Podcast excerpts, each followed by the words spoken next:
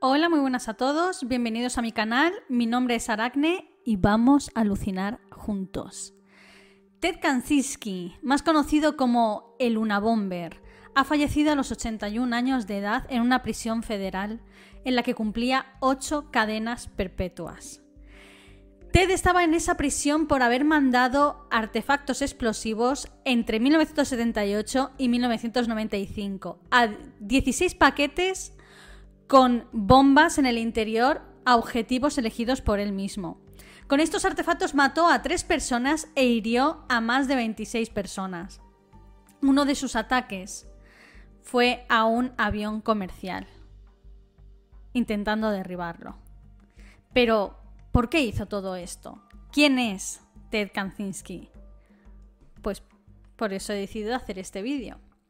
Debido a su reciente muerte, ocurrida este mismo sábado, el 10 de, junio, eh, me habéis empezado a pedir muchísimo la biografía de, de este hombre. Y bueno, en lugar de hacer un hilo, ya que es un personaje muy complejo, muy, muy complejo, con muchísima información, he decidido hacer un vídeo.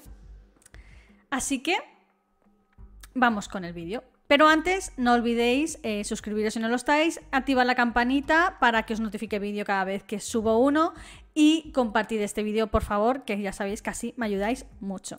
Y ahora ya no me enrollo más, dentro vídeo.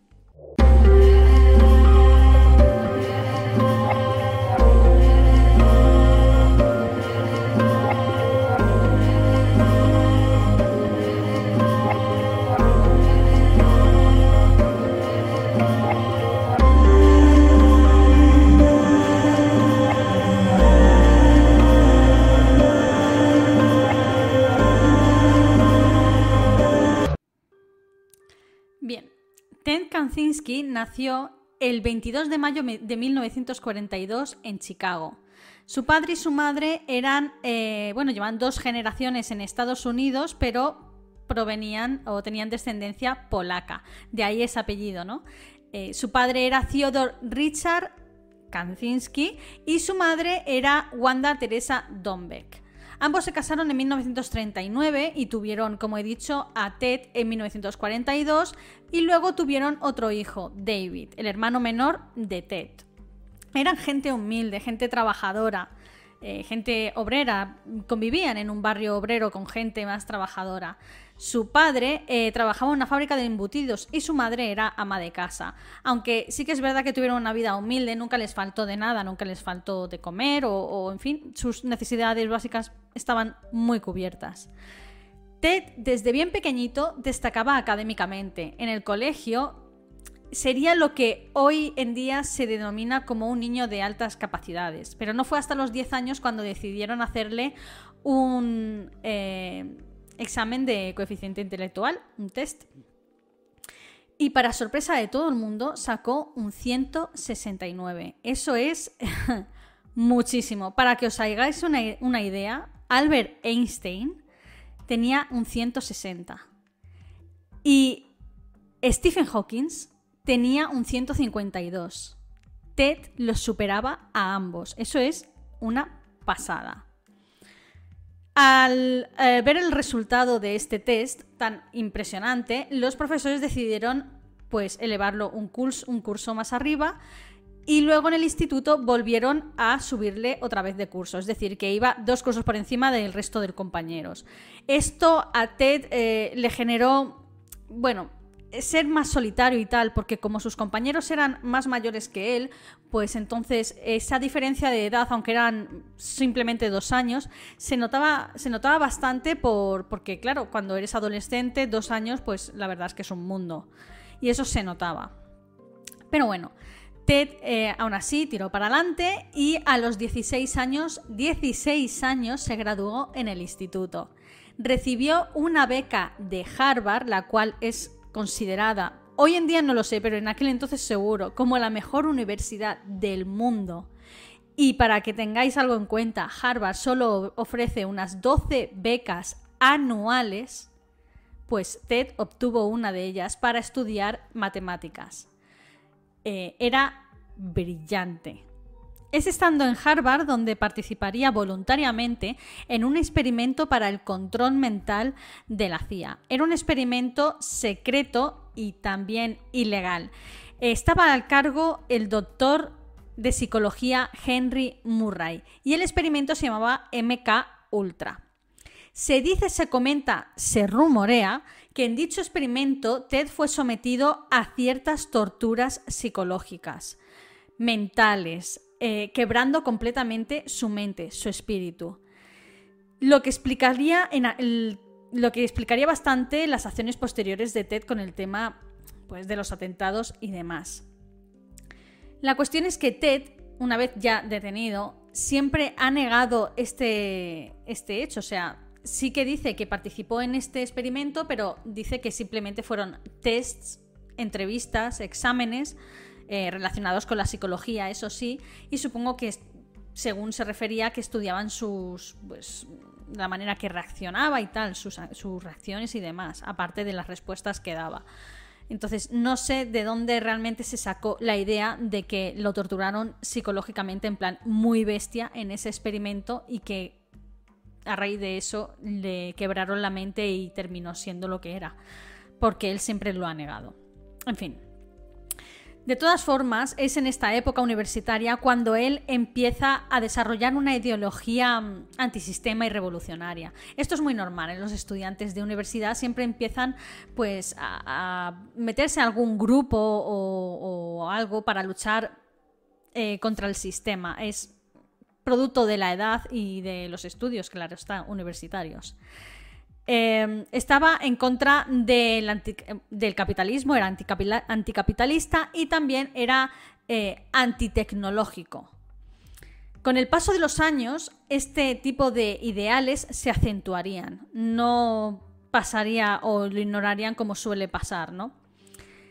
Y serían la principal razón de sus ataques terroristas. En 1962 empezó su posgrado en la Universidad de Michigan terminando su tesis en 1967. Siempre fue un alumno brillante. Incluso llegó a ganar premios y hizo publicaciones en revistas de ciencias y de matemáticas. Se dice que resolvió un problema que llevaba muchísimo tiempo, un problema matemático que llevaba muchísimo tiempo sin resolverse y que sus propios profesores no creían que se pudiera resolver o que al menos creían que muy pocas personas en todo Estados Unidos podrían resolverle. Pues él, ¡pum!, en sus narices lo resolvió. O sea, todos coincidían en que era una persona increíblemente inteligente. Y verdaderamente lo era. O sea, ya he dicho que tenía un coeficiente intelectual superior al del mismísimo Albert Einstein. Hola. Pero en fin. Pero toda esta brillantez, como suele pasarle a muchos otros genios, se opacaba con la confusión que Ted tenía. Y es que sentía o tenía fantasías sexuales con ser mujer. No era nada de transexualidad o disforia de género, sino que les citaba la idea de tener vagina y de sentir pues el placer como lo sentimos las mujeres. Eh, incluso pidió cita para hablar con un médico, con un doctor, para realizarse una vaginoplastia. Pero rechazó la idea diciendo, a ver, no te... Mm, madre mía, estás loco, tal, sal de aquí. O sea, se empezó a frustrar consigo mismo por tener esas ideas. Y cuanto más se frustraba, más las pensaba. Y cuanto más las pensaba, más se frustraba. En fin, tras finalizar sus estudios de posgrado en la Universidad de Michigan, de matemáticas, por cierto, varias universidades a lo largo y ancho del país se lo rifaban y recibió numerosas ofertas de trabajo para trabajar como profesor universitario. Pero eh, Ted aceptó un puesto de profesor de matemáticas en la Universidad de Berkeley en, en 1967. Pero este trabajo duró muy poco porque en 1969 renunció. Lo cierto es que nunca le gustó dar clase y eso se notaba. O sea, era un hombre brillante, era un matemático impresionante y era increíblemente listo. Hasta ahí todos coincidimos. Eso es indudable. Pero a la hora de dar clase le hastiaba la idea de tener que dar conceptos que ya sabía de sobra a otras personas.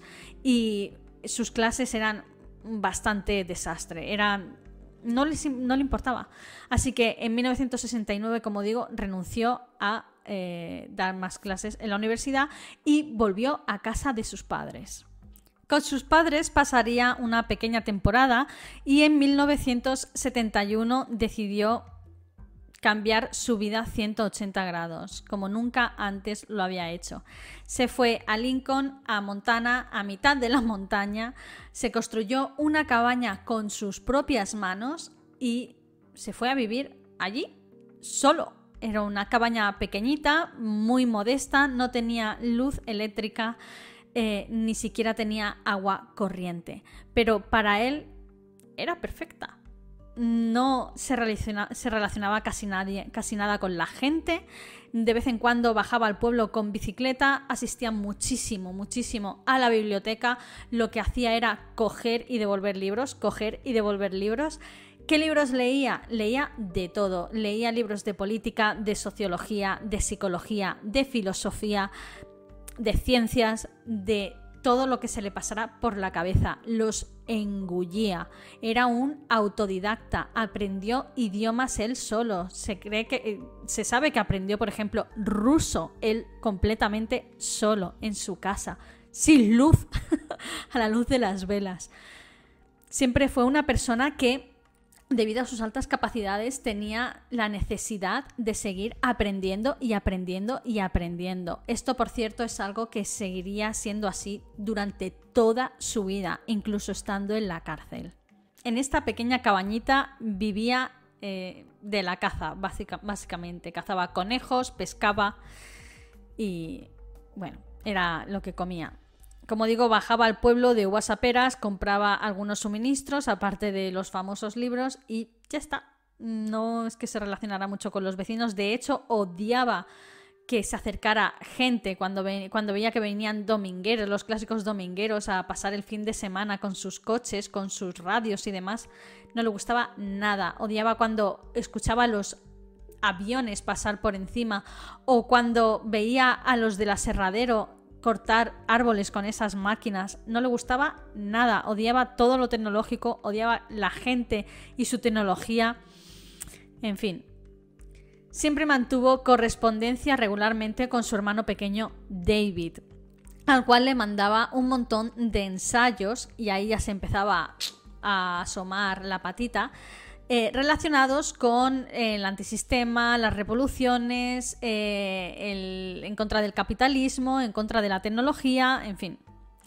Y es en estando en esta cabañita cuando también empezó a escribir su famoso manuscrito, que más adelante comentaré. También empezó a mandar explosivos, fabricados por él mismo, con objetos típicos que todos podemos encontrar en nuestras casas, como clavos y demás. Estos paquetes irían eh, dirigidos a aerolíneas y a universidades principalmente. De ahí el nombre que le pondría posteriormente el FBI. Sus ataques comenzaron un 25 de mayo de 1978 Ted se dirigió a un buzón de correos para depositar uno de del primer paquete y resultó que no cabía. La ranura no era lo suficientemente ancha para el paquete y no había calculado las dimensiones de esa ranura. Entonces, frustrado, se fue al aparcamiento de la Universidad de Illinois y depositó ahí el paquete en mitad del aparcamiento. ¿Qué pasa? Que en ese paquete figuraba una sola dirección que en realidad era la dirección del destinatario. Pero la gente que encontró el paquete se pensó que era la dirección del, que enviaba el paquete, ¿no? Y la dirección que ponía era eh, el profesor del Instituto Politécnico, el señor Christ. Entonces, claro, lo llevaron al, al señor Christ. Y el señor Chris, cuando le llegó el paquete, él sabía que no había mandado nada. Entonces fue muy inteligente y decidió no tocar ese paquete, avisó a un policía y entonces fue el policía el que abrió el paquete y le estalló en las manos. Afortunadamente no le hizo gran cosa, simplemente un par de arañazos y un poco de quemaduras, pero nada, absolutamente nada grave. El siguiente ataque fue un 9 de mayo de 1979, casi un año después. Fue dirigido a la Universidad de Northwestern y lo abrió un estudiante recién licenciado. Al igual que al policía, no le pasó gran cosa se hizo bastantes heridas, pero bueno, el susto se lo llevó, eso desde luego. El siguiente ataque, y este es muy importante, fue ocurrido un 15 de noviembre del mismo año, de 1979. Y es considerado uno de sus ataques más importantes eh, porque fue realmente bastante, bastante gordo. O sea, preparó un paquete y al día y lo mandó por correo aéreo. El paquete estuvo todo un día hasta que lo subieron a bordo de un avión comercial, un Boeing 727 cargado de gente con 72 pasajeros más los 6 de tripulantes que iban. Era un vuelo que iba de Chicago a Washington y la bomba tenía un dispositivo eh, que, con un barímetro que se activaba cuando alcanzaba cierta altura, unos 1500 metros de altura más o menos. ¿Qué pasa? Que efectivamente ese dispositivo se activó. Lo que pasa que no funcionaron todos los dispositivos, por lo visto era una especie de reacción de dominó, de efecto dominó, y no funcionaron todos. Entonces no, no hizo una explosión muy grande, pero sí que hizo lo suficiente como para soltar humo y humo y humo hasta el punto que llegó arriba de la bodega del avión a la cabina y empezó a intoxicar a todos eh, los tripulantes y a todos los pasajeros. Se vieron obligados a detener el avión y a pedir un eh, aterrizaje de emergencia en el aeropuerto de Virginia.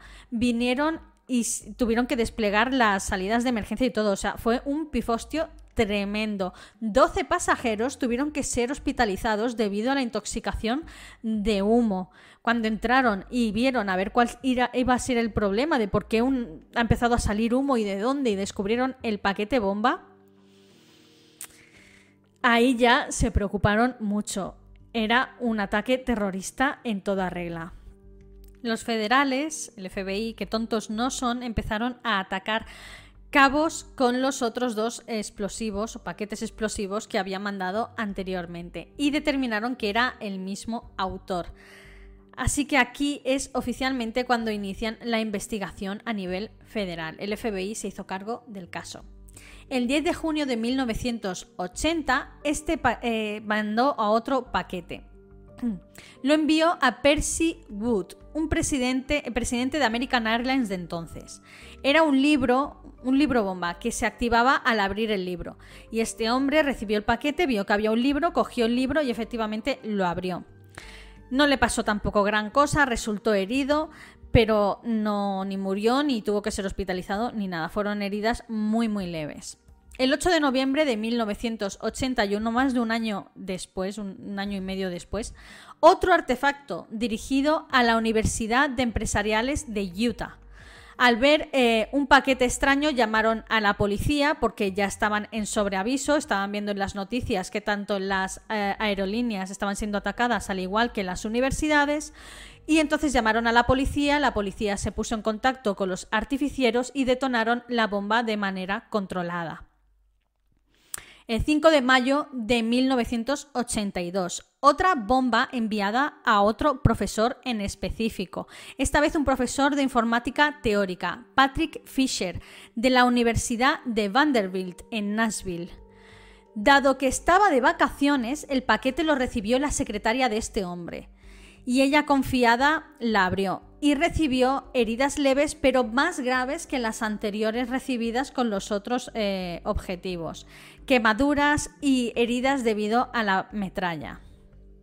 El 2 de julio de 1982 mandó otro paquete a la Universidad de Berkeley, en California, concretamente al profesor de electrónica Diógenes Angelakos, pedazo de nombre que tiene este señor griego. El hombre abrió el paquete y fue herido de gravedad en la cara y en los brazos debido a la metralla y a la explosión. Se quemó, en fin, un desastre. De hecho, tuvo que someterse a cirugía para poder eh, volver a recuperar la movilidad de sus manos. Como veis, estas bombas, estos artefactos, cada vez van creciendo en gravedad. Está cogiendo más y más experiencia a la hora de fabricar este tipo de bombas se nota. Después de esta explosión, de este eh, ataque terrorista el 2 de julio del 82, tuvo un parón de tres años. No he encontrado por qué decidió parar estos tres años. Lo cierto es que es muy raro que una persona así realice un parón de tanto tiempo. Es como si un asesino en serie para durante tres años. Es algo súper, súper inusual. Pero bueno, fue lo que pasó. Regresó el 2 de mayo de 1985. Mandó otro paquete a la misma Universidad de Berkeley y esta vez un estudiante graduado, miembro de las Fuerzas Aéreas, por cierto, resultó gravemente herido. Le afectó la visión, le afectó también a los brazos, perdió cuatro dedos y básicamente ya no pudo volver a trabajar ni, a ser, mm, bueno, a formar parte de las fuerzas aéreas. Le jodió los planes completamente. Después de este ataque, el 13 de junio de 1985, cada vez van siendo más seguidos, si os dais cuenta, envió un paquete esta vez a una aerolínea, a la aerolínea Boeing en Washington, la compañía. Los empleados se olieron la tostada, visto lo visto, y avisaron a las autoridades. Las autoridades a mismo avisaron a los artificieros, como había pasado la vez anterior, y también pues eh, detonaron la bomba en una explosión controlada. Ningún, eh, ninguna persona resultó herida. El 15 de noviembre de 1985 manda un paquete a James McConnell, un profesor de psicología de la Universidad de Michigan. El paquete lo abrió su asistente, Nicolás Surino. Ambos, los dos, resultaron, heridos, no solo el que abrió el paquete, y además de gravedad a causa de la metralla y a causa de las eh, quemaduras. Está cogiendo cada vez más y más experiencia el 11 de diciembre de 1985. Este año fue, vamos, la leche. De hecho, fue el año que más activo estuvo. Camufló una bomba bajo una tabla de madera en el parking al lado de un almacén de ordenadores. El encargado de este almacén recogió lo que pensaba que era simplemente una tabla ahí tirada en mitad del parking. Y la bomba le explotó causándole la muerte. Esta fue la primera víctima oficial de una bomber. Se llamaba Hugh Campbell Scruton. Tras este ataque tuvo otro parón de un año. No se sabe también por qué tuvo este parón tan, tan largo. No sé si es que a lo mejor sentía culpabilidad, cosa que dudo, pero bueno. El 20 de febrero de 1987 eh, repitió lo mismo que la vez anterior, lo del tablón de madera en el parking, y esta vez fue en Salt Lake City. Gary Wright, eh, que era el encargado de una tienda de ordenadores, era su objetivo principal. Al igual que la víctima anterior, quitó la madera del parking pensando que era simplemente un trozo de madera ahí tirado y explotó, pero afortunadamente no falleció. Sí que fue herido de gravedad, pero no falleció. Esta bomba fue muy importante porque una cajera le vio depositar ese paquete y cuando pasó todo esto y la policía se puso a investigar, pudieron realizar un retrato robot gracias a esta, a esta muchacha. Este es el famosísimo retrato robot de una bomber que iba con la capucha, con las gafas de sol eh, de aviador ray y que conoce básicamente todo, todo el mundo. Aquí él se acojonó de verdad porque tuvo lo que sería su parón más, eh, más largo, de hecho de seis años. Supongo que quería poner tierra o al poner así bastante tierra en, en, todo esto y decir voy a parar un poco porque como siga así me van a acercar, tenemos que ser más listos que ellos. Este retrato recorrió, vamos, las noticias eh, portadas en periódicos, eh, abrían los noticieros con el, con el retrato robot de una bomber, eh, en fin. Entonces yo, él pensó más inteligente y dijo, voy a esperarme un tiempo, voy a, a coger experiencia a la hora de hacer este tipo de artefactos y voy a pensar cómo enviarlos, porque ya no quiero ir presencialmente. Entonces lo que hizo a partir de ahora fue enviarlos por eh, correo, ya que no quería arriesgarse a que le volvieran a pillar. Aunque sí que estuvo de parón durante seis años, no se estuvo quietecito. En estos seis años, como digo, perfeccionó su técnica a la hora de construir estos artefactos explosivos y además empezó a cartearse con psicólogos. En estas, cartas insistía en hacer terapia a través de correspondencia, puesto que él no iba a bajar a la sociedad, mm, vamos, ni por asomo, y decía que se sentía solo. No tenía amigos, estaba aislado y bueno, como sabemos, Kanzinski es una persona extremadamente inteligente, se sabía que leía muchos libros de psicología recogidos en esta biblioteca y obviamente sabía que tenía algún tipo de problema mental. Lo que pasa es que no podía entender eh, qué tipo de problema y necesitaba de un experto para hablarlo o, en fin, para entenderse a sí mismo, supongo. El 18 de junio de 1993, Kanzinski volvió otra vez a la carga Cambió de estrategia y no iría, como digo, personalmente a dejar las bombas. Las empezó a mandar únicamente por correo. El objetivo de este nuevo ataque fue un genetista de la Universidad de San Francisco, Charles Epstein, y resultó gravemente herido. Afortunadamente no murió, pero sí que quedó bastante, bastante mal. El 20 de junio de 1993 volvió a atacar otra vez con otro paquete. Esta vez iba dirigido al doctor David Gelenter en la Universidad de Yale, causándole también graves heridas.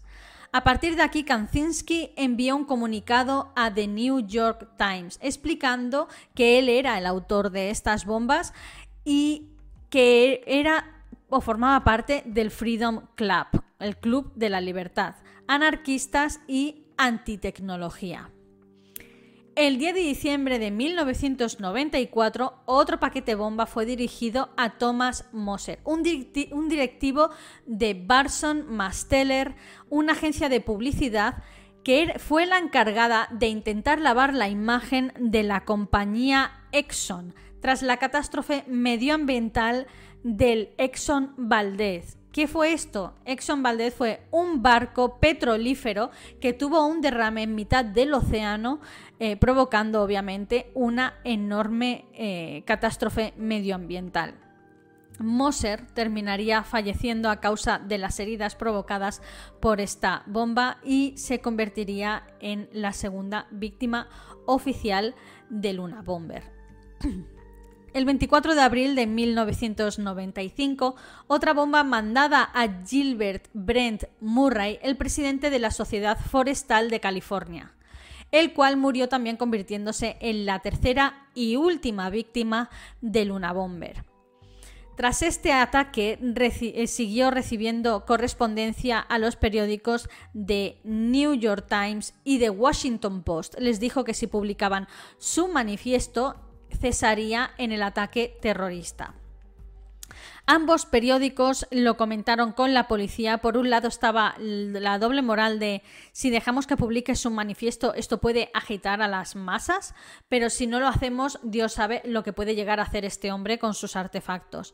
Entonces se pusieron eh, de acuerdo los dos periódicos y decidieron publicar el manifiesto. Puesto que en aquel entonces New York Times no tenía los medios ni la financiación adecuada para poder publicar eh, algo tan sumamente largo porque eran 54 páginas de manifiesto con más de 35.000 palabras. Imaginaos el diario, era un tochaco. Pues entonces ambos diarios se pusieron de acuerdo y lo financiaron juntos y al final pues fue eh, publicado en el The Washington Post. Como digo, fueron 54 páginas escritas a mano con anotaciones, más de 35.000 palabras y fue una superedición especial del periódico. ¿Qué decía en dicho manifiesto? Bueno, voy a intentar resumir muy general porque ya te digo, eran 54 páginas. Y bueno, básicamente decía que cada vez nos estamos esclavizando más eh, nosotros mismos con la tecnología y nos estamos alejando de lo que realmente somos nosotros mismos como seres humanos. Nos estamos volviendo muy dependientes de esta tecnología. Estamos oprimidos y cada vez tenemos menos libertad debido a esta opresión y a esta esclavitud venida de esta tecnología. por no hablar de las consecuencias medioambientales de toda esta tecnología masificada. Eh, él insistía en que había que frenar este avance tecnológico, retrasarlo y regresar a conectar con lo natural, el hombre y la naturaleza. O de lo contrario, todo esto nos conduciría solo a un camino y ese sería nuestra propia destrucción, nuestra perdición. Buscaba el estado natural del ser humano, la tecnología nos oprime y nos aparta de lo natural, de la libertad. De ahí lo de Freedom Club. El FBI realmente iban como pollos sin cabeza, no tenían ninguna pista con la que trabajar para detener al Una Bomber. Por cierto, Una Bomber, ¿de dónde viene? UN viene de universidad, A de aerolíneas y Bomber de pues de bomba, ¿no? Como atacaba principalmente a universidades y aerolíneas, pues le pusieron el, el nombre de una bomber. Como digo, el FBI estaba completamente perdido y terminó ofreciendo un millón de dólares a cualquier persona que ofreciera información y que condujera efectivamente a la detención del verdadero Una Bomber. ¿Qué pasa? Que cuando los diarios eh, publicaron el famoso manifiesto de Una Bomber, la mujer de David, su hermano de David Kanzinski, leyó el manifiesto y le recordó algo. Recordó que le, que, bueno, que era lo que su hermano Ted le mandaba en aquellas cartas y que efectivamente le mandó un ensayo que era súper parecido y se lo comentó. Eh, cariño, tienes que leer este manifiesto porque es que es tu hermano. O sea, compáralo con el, con el otro manifiesto, con, el, con lo que te mandó en las cartas y verás que es lo mismo. Entonces eh, lo leyó y efectivamente, pues sí, es que es lo mismo, es que había hasta frases hechas que usaba de la misma manera y mismos párrafos y todo. Eh, pero antes de contactar con la policía, contactó con un em, investigador privado y con un experto en filología forense para determinar que efectivamente se trataba del mismo texto y de la misma persona. Y ambos expertos determinaron que sí, que tenía grandes probabilidades de que se tratara de la misma persona, el que habían escrito esos dos documentos. Entonces ahora sí se pusieron en contacto con el FBI con los informes de los, de los dos expertos y eh, bueno, pues fueron allí a informar de todo esto. Creo que mi hermano es muy probable de que sea el Luna Bomber.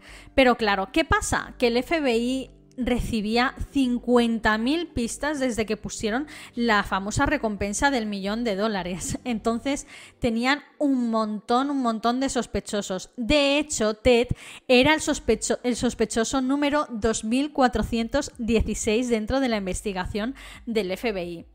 Pero claro, al ver estas pruebas por parte de dos expertos, el manuscrito que le mandó a su hermano antes del manuscrito publicado en el, en el New York Times y en el eh, Washington Post, pues empezaron realmente a investigar su vida, a investigar eh, su carrera profesional en, las universidades.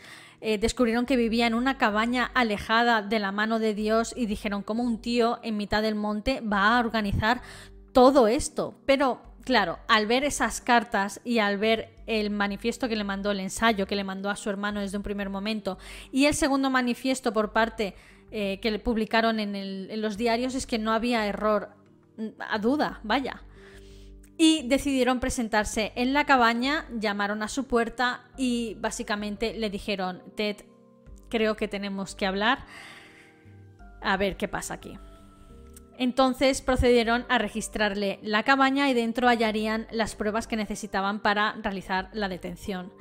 Descubrieron una bomba debajo de la cama, un artefacto ya prácticamente hecho, el cual pretendía usarlo, obviamente. Eh, descubrieron también el manifiesto, el famoso manifiesto, también escrito, un diario personal con 40.000 páginas escrito, eh, el cual pues retrataba prácticamente todo lo que había hecho a modo de experimento, en plan, bomba número uno, ha fallado esto y esto y esto, tengo que mejorar esto.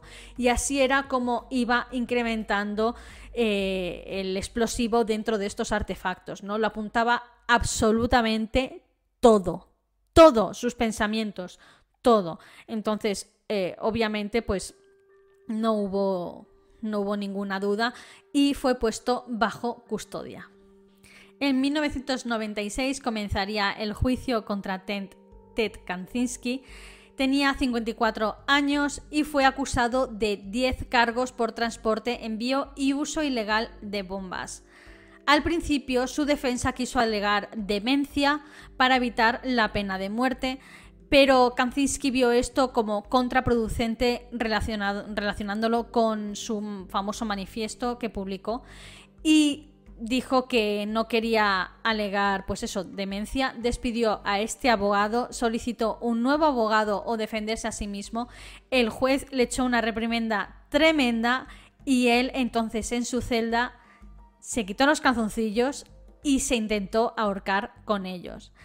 Tras esto, el juez valoró que efectivamente le realizaran un examen psicológico para mm, ver, mm, en fin, si tenía demencia, porque detenerla no podría ser juzgado por lo penal. Entonces, una psicóloga se puso a analizarle, a analizar sus escritos, a analizar eh, pues todo de la vida de Ted, su entorno familiar, en fin, completamente todo. Y ella determinó que tenía eh, esquizofrenia paranoide, pero por algo que realmente no entiendo, el juez ignoró esta opinión de esta experta y decidió juzgarle por lo penal. El fiscal fue a por todas y solicitó la pena de muerte para Ted y él pues la evitó declarándose culpable de todos los hechos que se le acusaban. Al declararse culpable no habría un juicio ni con jurado ni con nada, simplemente se sentaría delante del juez y relataría, eh, declararía, mejor dicho, todo lo que había hecho para finalmente el juez pues dictará sentencia y le dictó ocho cadenas perpetuas a cumplir consecutiva, consecutivamente en una prisión de máxima seguridad. Por cierto, su hermano David, tras esta condena, cobró la recompensa de un millón de dólares y la mitad, 500 mil dólares, se lo entregó a las familias de las víctimas y a las víctimas supervivientes de, de Luna Bomber. Durante su estancia en la cárcel, que por cierto, como he dicho, era una cárcel de máxima seguridad, eso significa pasarse 23 horas dentro de una celda y tan solo una hora libre paseando por el patio, siempre en compañía de los guardias, Ted nunca dejó de estudiar, nunca dejó de leer, nunca dejó de formarse, eh, seguía engullendo libros como lo hacía en aquella cabaña alejada de la mano de Dios. Él continuamente necesitaba, tenía la necesidad de seguir formándose académicamente, aunque fuera de manera autodidacta, y vaya si lo hizo. Aprovechó esos años para leer libros de todo tipo, de filosofía, de sociología, de política, de ciencias, en fin, los mismos libros que leía en aquella cabaña, ¿no? Y seguía, por cierto, escribiendo.